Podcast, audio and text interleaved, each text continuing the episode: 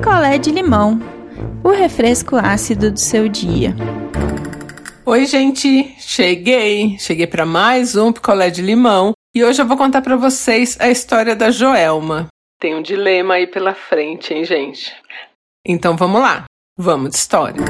A Joelma é casada com o Marcos, eles se dão muito, muito bem, eles têm três filhos e a vida é ótima. Ela tem uma sogra, que é a mãe do Marcos, que a gente vai chamar aqui de Dona Dona Carolina. E a dona Carolina é uma senhorinha muito ótima, assim, uma senhorinha muito pra cima. E de uns tempos pra cá, ela começou a revender pãozinho. Pãozinho doce, ai que delícia, gente. Pãozinho doce, olha, te dizer, com aquele coco assim por cima. Hum, salivei. Dona Carolina começou a vender pão doce. E esse pão doce ela pega numa. Não é uma padaria, é uma panificadora grande que vende para várias padarias. Então, é, tem pão francês, tem pão doce. Ai que delícia! Será que vende para podcast? Comprar uma fornada só pra mim. Ai, sério, salivei. E aí, ela começou a vender pãozinho e foi sucesso, porque no bairro dela, a padaria que tem é muito longe. E aí ela vai com o marido, né, Dona Carolina, vai com seu Edgar buscar o pãozinho. E assim, eles têm lá um sistema que você tem que ir um dia antes. Se você tem internet ou se você está familiarizado com a internet, você pode fazer isso pela internet escolher os pãezinhos que vão sair no dia seguinte para você comprar ali a sua fornada. Como a dona Carolina não tem aí essa manha com internet, ela vai até a panificadora e escolhe lá os pãezinhos que ela quer. E aí no dia seguinte o seu Edgar vai com ela cedinho buscar. E aí a Joelma, né, dá uma força lá pra sogra, né, pra dona Carolina, pra vender os pães tal. E a panificadora é muito perto do, do trabalho da Joelma. E a Joelma já se ofereceu pra, tipo, pegar lá a relação de pãezinhos que tem e passar no zap da dona Carolina, enfim. Mas a dona Carolina gosta de ir lá na panificadora, tal, gosta de conversar, enfim. E aí Joelma falou: ah, deixa ela, né? O Marcos também, né? Falou: ah, minha mãe gosta de ir lá, não, não, não.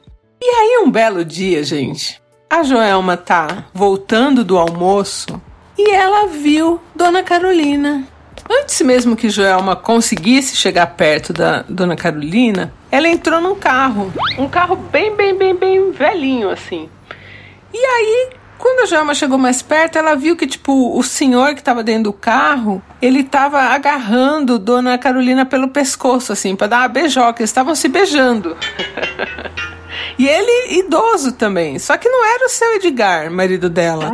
Era um cara que é padeiro na panificadora. E a Joelma já tinha visto ele lá com aquela roupinha branca, com farinha. E assim, a panificadora tem uma parte que é de vidro. Você vê eles fazendo pão. E ela já viu esse senhor lá amassando pão, só que agora ele estava amassando Dona Carolina.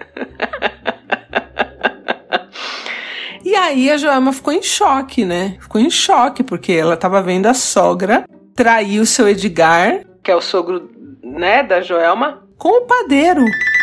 É um clássico. Traição com o padeiro é um clássico.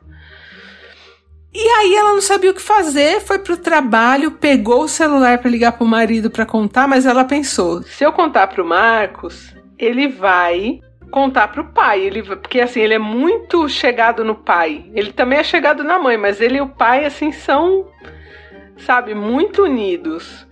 E aí ela ficou na dúvida e lá no trabalho ela contou para uma amiga e essa amiga falou: "Olha, finge que você não viu nada. Finge que você não viu nada, você não passou ali, você não viu, você não sabe de padeiro nenhum. Deixa ela seguir a vida dela. E eu concordo com essa amiga de trabalho da, da Joelma. Só que a Joelma, ela tem uma relação com o marido, assim, eles são muito, muito, muito parceiros. E essa situação já tem umas semanas. E ela não tá conseguindo, sabe, ficar legal sem contar para ele. Só que ela sabe que a hora que ela contar pro marido, assim, vai virar um caos. E só o que ela viu foi o padeiro beijando a dona Carolina. E se dona Carolina negar? Que ela pode negar, falar, meu Deus do céu, estão é, me difamando, nananã. Tem isso, porque a Joelma não tem prova nenhuma. Só que ela acha que ela tá mentindo pro marido, que ela tá escondendo coisa do marido. Mas, gente, precisa contar tudo, tudo, tudo. Ainda mais uma coisa dessa que é tão. Sabe, que vai mexer com a vida de, de todo mundo. Ela deu uma beijoca no padeiro. A gente não sabe nem se foi por causa de um pão. Por que que foi, né? Neste caso específico, eu fingiria que não tinha visto nada. Vi minha sogra dando uma beijoca no padeiro, vou seguir minha vida e, sabe, seu Edgar é um cara muito bacana também. Mas e aí, você vai falar pro cara é corno, agora eles já são dois idosos, vai largar? Sei, gente, eu não falaria nada. Ela, não, ela quer contar pro Marcos, que é o marido dela que ela viu.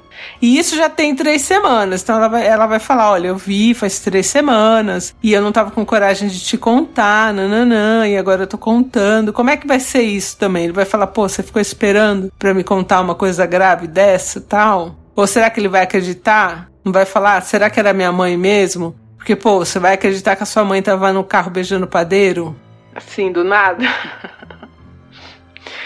Então, eu não sei, gente. Sinceramente, eu acho que Joelma tinha que segurar a onda.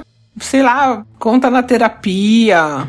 Não sei, gente. Eu não contaria. Tô dando a minha opinião aqui. E a Joelma gostaria da opinião de vocês de como ou ficar bem com essa situação sem contar nada, porque ela não tá conseguindo ficar bem, ou se vocês acham que ela deve contar para o marido e aí deixa que ele e a família dele, ele que se resolva com a família dele.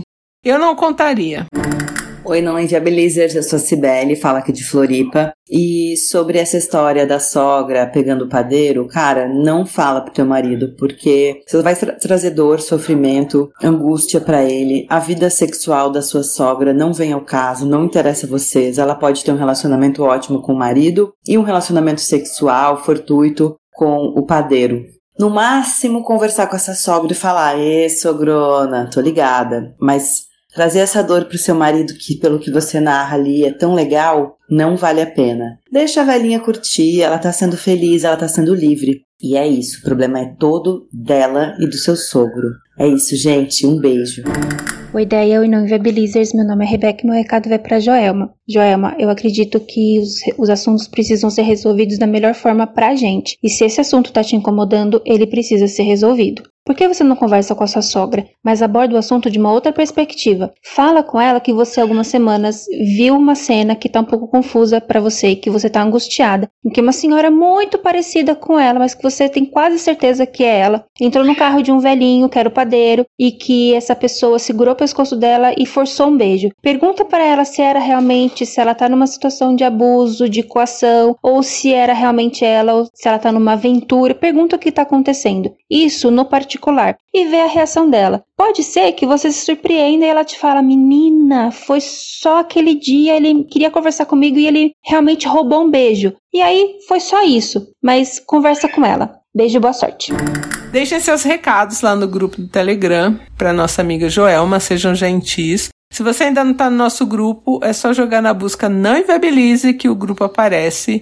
E um clássico, hein, gente? Trair com padeiro é um clássico. ah, eu tô ansiosa para ver as respostas de vocês. Então, um beijo e eu volto em breve. Quer a sua história contada aqui?